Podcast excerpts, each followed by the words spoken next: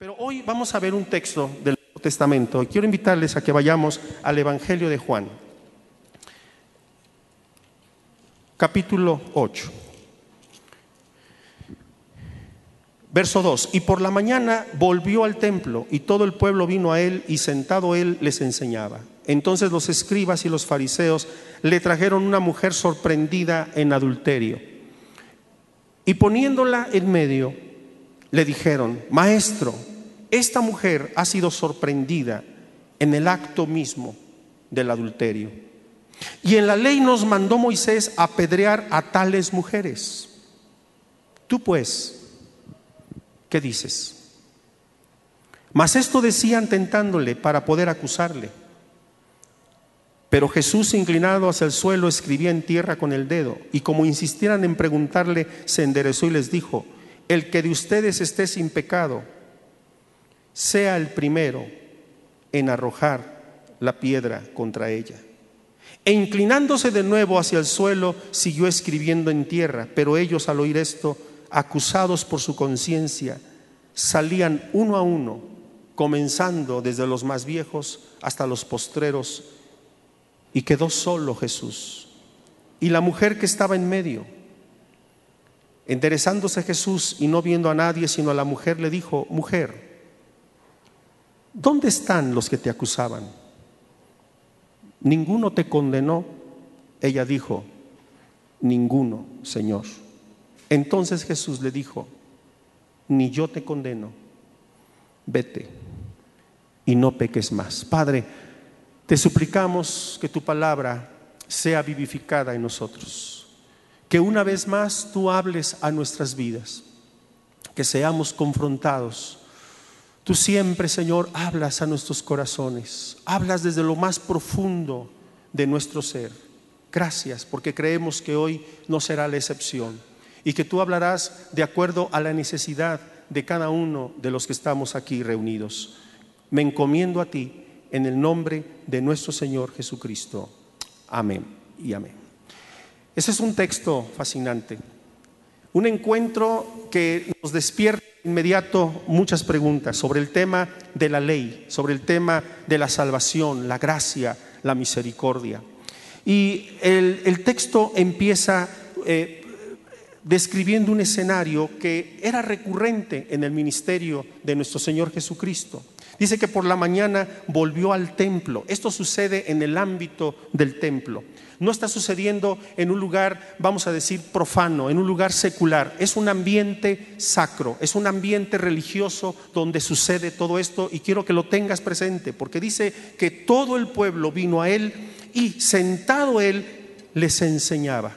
Y mientras él les enseñaba, aquel momento se vio interrumpido porque escribas y fariseos, que son dos grupos que representan en ese momento la religión judía. Los escribas que se encargan de transcribir la ley, de estudiarla, de interpretarla. Y los fariseos, una de las sectas judías más rigurosas que había en aquel momento. Estos dos grupos de hombres, judíos, religiosos, que conocen las escrituras, que las leen, que, que estudian, que rezan, que cantan, que adoran a Dios, estos hombres acaban de irrumpir y dice que le trajeron una mujer sorprendida en adulterio y poniéndola en medio.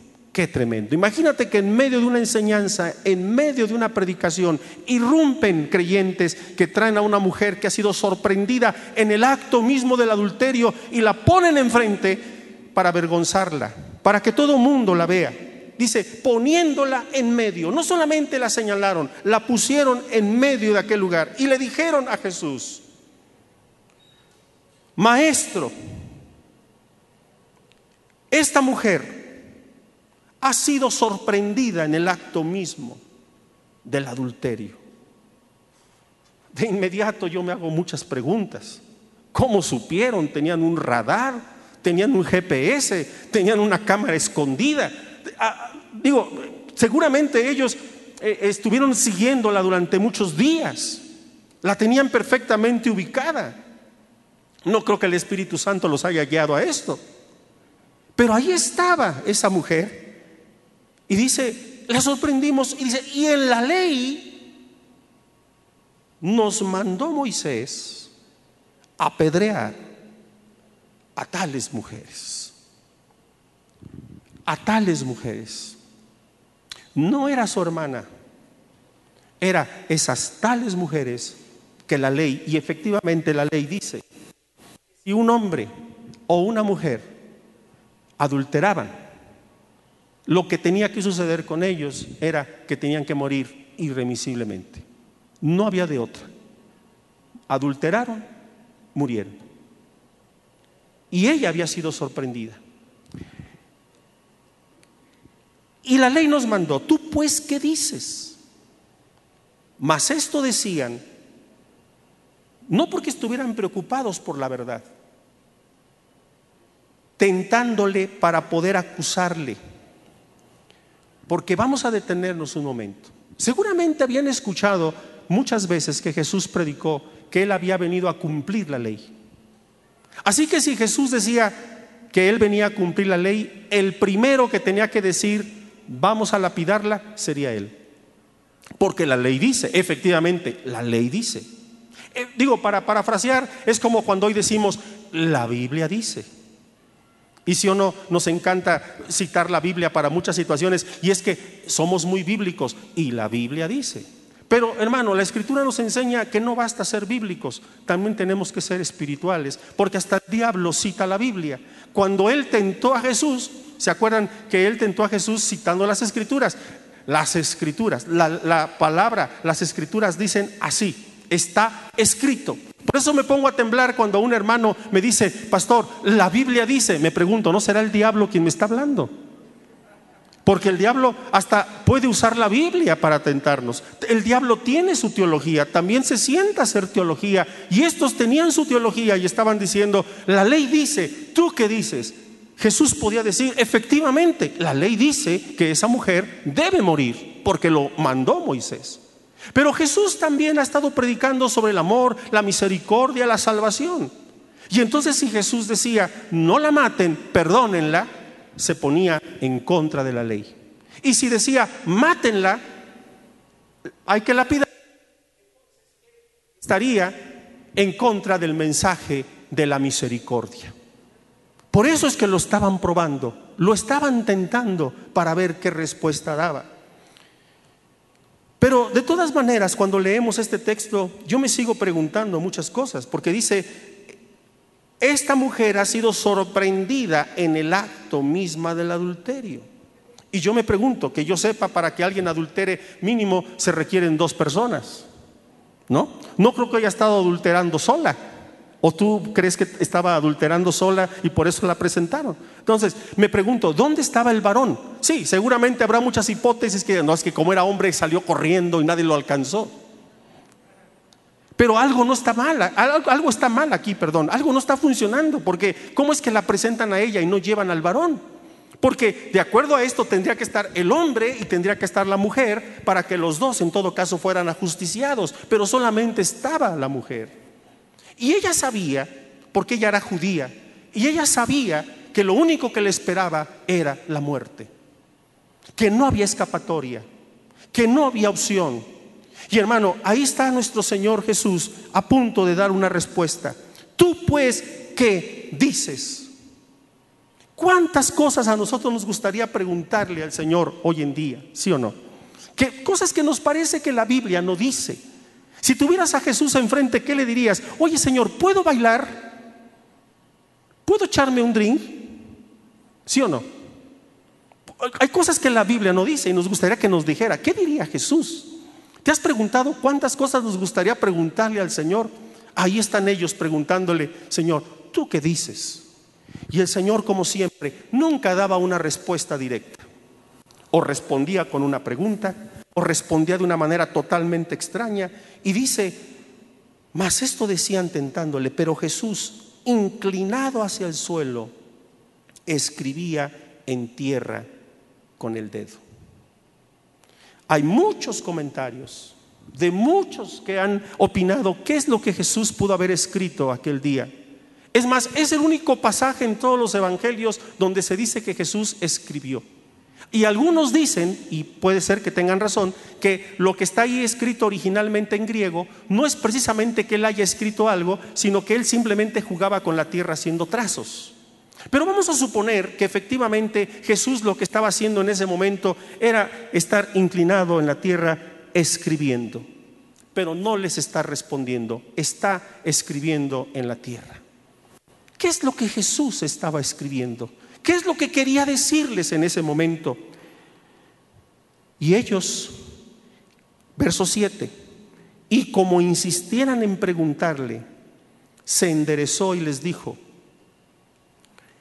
el que de ustedes esté sin pecado, sea el primero en arrojar la piedra contra ella. Jesús no negó que efectivamente la ley dice que el adúltero muera. Pero dijo, está bien, el que esté libre de pecado, el que no haya pecado, el que tenga la autoridad moral y espiritual para condenarla, sea el primero en arrojar la piedra. ¿Sabes? Yo qué pienso que Jesús estuvo escribiendo en la tierra. Yo creo que lo que Jesús estaba escribiendo, no lo dice la escritura, lo imagino, lo deduzco por lo que dice el texto. Yo creo que Jesús lo que estaba haciendo era escribir los diez mandamientos. No tendrás dioses ajenos delante de mí, por ejemplo. Honrarás a tu padre y a tu madre para que te vaya bien. No robarás pero también puso, no adulterarás. ¿Qué es lo que estaba él queriendo decir? Que en la misma lista donde decía, no adulterarás, también decía, no robarás. También decía, no codiciarás. También decía, no tendrás dioses ajenos delante de mí. Es decir, la misma ley que decía, no adulterarás, decía otras cosas que ellos no habían observado. Por eso Jesús les dice, el que esté libre de culpa, sea el primero en arrojar la piedra. Porque una cosa es cierta, la ley como tal, la ley como tal nos... Yo no sé si te has preguntado muchas veces, ¿por qué Dios nos dio una ley que no podemos cumplir? Los judíos han llegado a contabilizar todos los mandamientos todo lo que hay en la Torah, la Torah o, lo que llamamos Pentateuco, los primeros cinco libros de la Biblia. Y sabes, han llegado a la conclusión de que son 613 mandamientos. Si tú pensabas que eran 10, son 613 mandamientos. ¿Qué persona es capaz de cumplir todos los mandamientos? ¿Habrá alguien aquí que pueda decir, yo he cumplido toda la ley? ¿Por qué Dios nos dio una ley que no podemos cumplir? Porque es, es una ley que nos condena, es una ley que nos mata. En algo nos va a sorprender. O sea, es como si tú llegaras con Dios y le dijeras, Señor, le eché muchas ganas, llegué a 611 mandamientos, me faltaron dos, vas para atrás. Es todo o nada. Y así lo enseña la escritura. Y ahorita vamos a ver por qué. ¿Por qué Dios nos dio una ley que nos mata, una ley que nos condena, una ley que no podemos cumplir? Y ahí estaba esa mujer exhibida, condenada por su adulterio. Y Jesús le dice simplemente que ellos lo que tienen que hacer es, si están libres de culpa, que la condenen, que sea el primero en arrojar la piedra. Y dice el texto, e inclinándose de nuevo hacia el suelo, siguió escribiendo en tierra. Pero ellos, al oír esto, acusados por su conciencia, salían uno a uno, comenzando desde los más viejos hasta los postreros, hasta los más jóvenes. Y quedó solo Jesús y la mujer que estaba en medio. Qué interesante lo que nos describe aquí el texto. ¿Por qué dirá que, que empezaron a salir los más viejos primero. ¿Te imaginas? Así los, los más viejos traían ya su piedrita así como...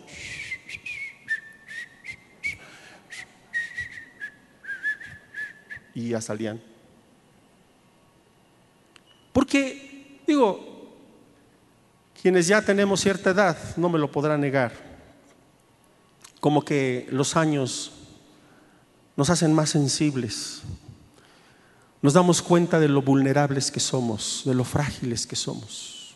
No es que nos volvamos más apapachadores, no es que nos volvamos más bonachones, pero como que nos hacemos más conscientes de la fragilidad humana, como que condescendemos y perdonamos más porque nos damos cuenta que hemos fallado, hemos, hemos fracasado, hemos pecado. Y llega un momento en que dices, yo no tengo la autoridad moral ni espiritual para condenar a nadie. Y eso es una de las cosas que la edad te enseña. Por eso dice que de los más viejos, Empezaron los más viejos a darse cuenta. Seguramente más de uno dijo, bueno, yo no he adulterado, pero he robado, he codiciado, no he honrado a mis padres. Y aunque sea un judío piadoso y que yo cante y que vaya a la sinagoga y que sea observante de ciertas festividades, no tengo la autoridad moral para condenar a esta mujer. Y al final, los más jóvenes porque habían vivido menos y se dieron cuenta finalmente que tampoco podían condenar. Y es que nosotros no tenemos ninguna autoridad realmente para condenar como jueces de la ley de Dios, que es la misma ley que nos condena. Como muchos predicadores han dicho, y lo dicen creo que correctamente, cuando tú estás señalando con un dedo hay tres que te están apuntando hacia ti.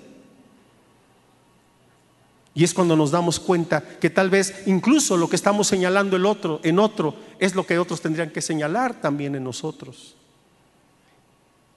Así que al final dice la escritura que estos hombres se fueron retirando. El que de ustedes esté sin pecado sea el primero en arrojar la piedra contra ella. E inclinándose de nuevo hacia el suelo, siguió escribiendo en tierra. Pero ellos al oír esto, acusados por su conciencia, salían uno a uno, comenzando desde los más viejos hasta los postreros, y quedó solo Jesús y la mujer que estaba en medio. ¿Cuántas veces, hermano, nosotros incluso como cristianos, en nuestro caminar con Dios nos hemos enfrentado a una situación parecida? ¿Cuántas veces nuestra conciencia es sacudida cuando escuchamos un mensaje? Cuando escuchamos una palabra que sabemos que nos está hablando y nos está inquietando. Y es Dios enfrentándonos, es Dios confrontándonos con su palabra amorosamente. Y ahí al final dice que quedaron solos Jesús y la mujer. Y entonces dice el texto, Enderezando Jesús, Jesús y no viendo a nadie sino a la mujer, le dijo, mujer, ¿dónde están los que te acusaban? ¿Ninguno te condenó? Ella dijo, ninguno. Y Jesús en ese momento le dio a la mujer dos cosas que la ley ni la religión te pueden dar.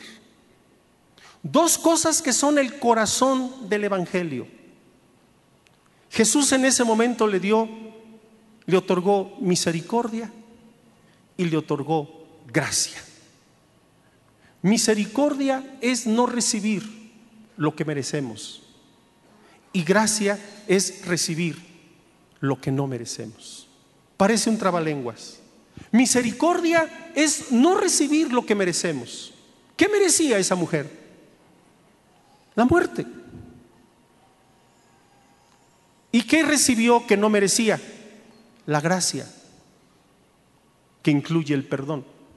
Lo mismo siglos antes le había sucedido al rey David. Dice, por ejemplo, en el segundo libro de Samuel 12, cuando él pecó con Betsabé. Y Natán lo confrontó. Y le dicen, el, me salto toda la historia, ustedes lo pueden leer después en casa, cuando lo confronta con su pecado.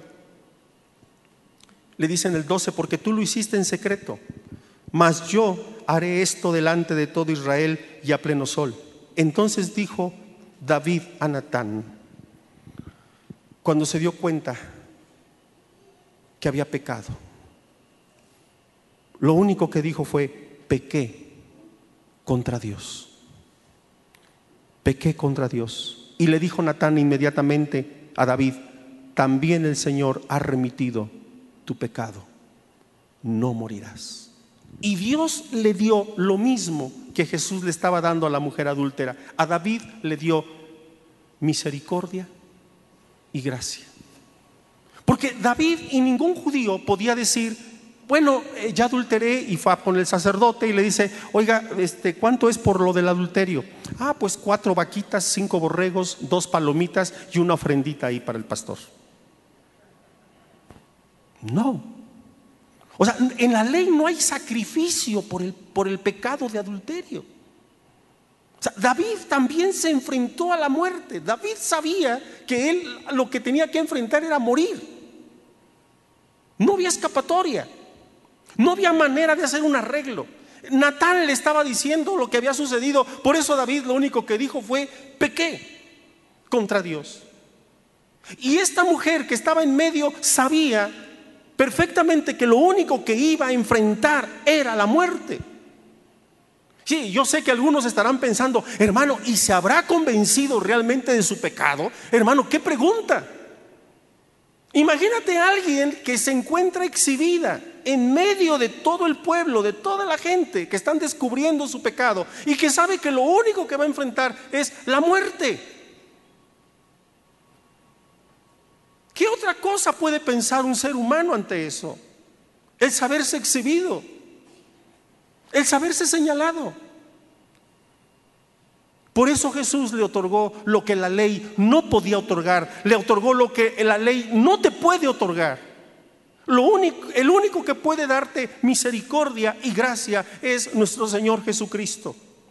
Ante el fracaso de la ley, lo único que podemos hacer es abrazarnos a la misericordia y a la gracia. No recibir lo que merecemos y recibir lo que no merecemos. Por eso dice el texto que allí estaba Jesús solo con esta mujer.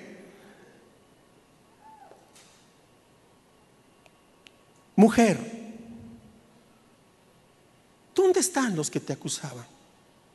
No le reprochó, no le dijo, ¿por qué me haces pasar estas vergüenzas? ¿Por qué me haces pasar estos tiempos? No, no le recordó la ley, no le recordó que era una pecadora. No tenía que decirlo Jesús. Porque él sabía que ella lo entendía. Ella, ella se sabía condenada. Hay una historia que leí en un libro que escribe un sacerdote católico y que habla de un judío no converso, que me pareció muy interesante acerca de esto. Y este sacerdote habla de este judío que escribió un libro, una novela, donde él es, uno de los protagonistas e imagina que él es un seguidor en la época de Jesús, que quiere conocerlo quiere saber de qué predica, judío. O sea, él escribe como judío contemporáneo y se imagina que es un judío de la época de Jesús, que escucha a Jesús, que ve a Jesús, porque quiere saber exactamente qué es lo que Jesús predicó. Por eso el libro se hace muy interesante. Y entonces él en lo que narra dice que todos los días él se paraba a cierta distancia y escuchaba al maestro y veía los milagros y lo que él predicaba. Y él por las tardes regresaba con sus amigos, los fariseos, sus amigos judíos, y les contaba lo que había escuchado de Jesús. Y en una ocasión le preguntaron, oye, de los 613 mandamientos que hay en la ley, dinos si Jesús ya quitó alguno. decía, ninguno. ¿Cómo? O sea, ¿él cree en los 613 mandamientos? Sí. Ninguno ha cambiado, ninguno ha quitado. Y así seguía su entrevista con, con estos amigos.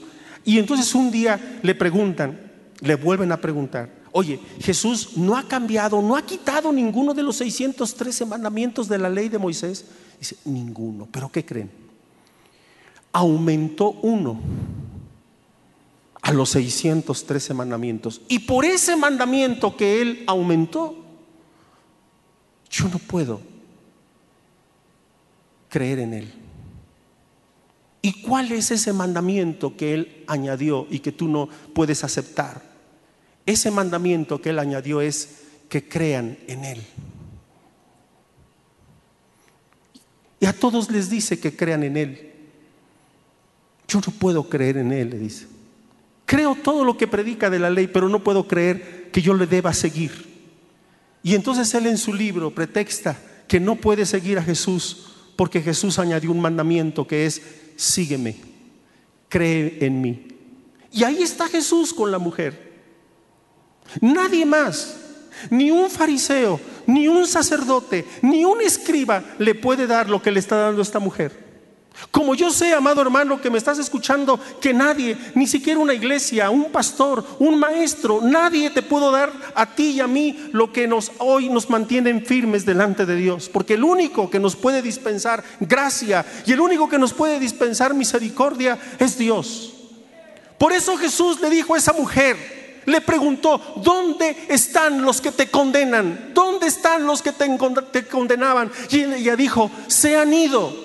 Por eso el texto, y no me parece que sea ocioso que Juan lo registrara así, cuando dice el, texto, enderezando Jesús, Jesús y no viendo a nadie sino a la mujer, le dijo, mujer, ¿dónde están los que te acusaban? Ninguno te condenó. Ella dijo, ninguno, Señor. Entonces Jesús le dijo, ni yo te condeno, vete y no peques más. Y en ese momento le otorgó lo que a ti te otorgó y lo que te puede otorgar a ti y a mí esta mañana es misericordia y gracia. Yo quiero invitarte a que nos abracemos a la misericordia y a la gracia del Señor.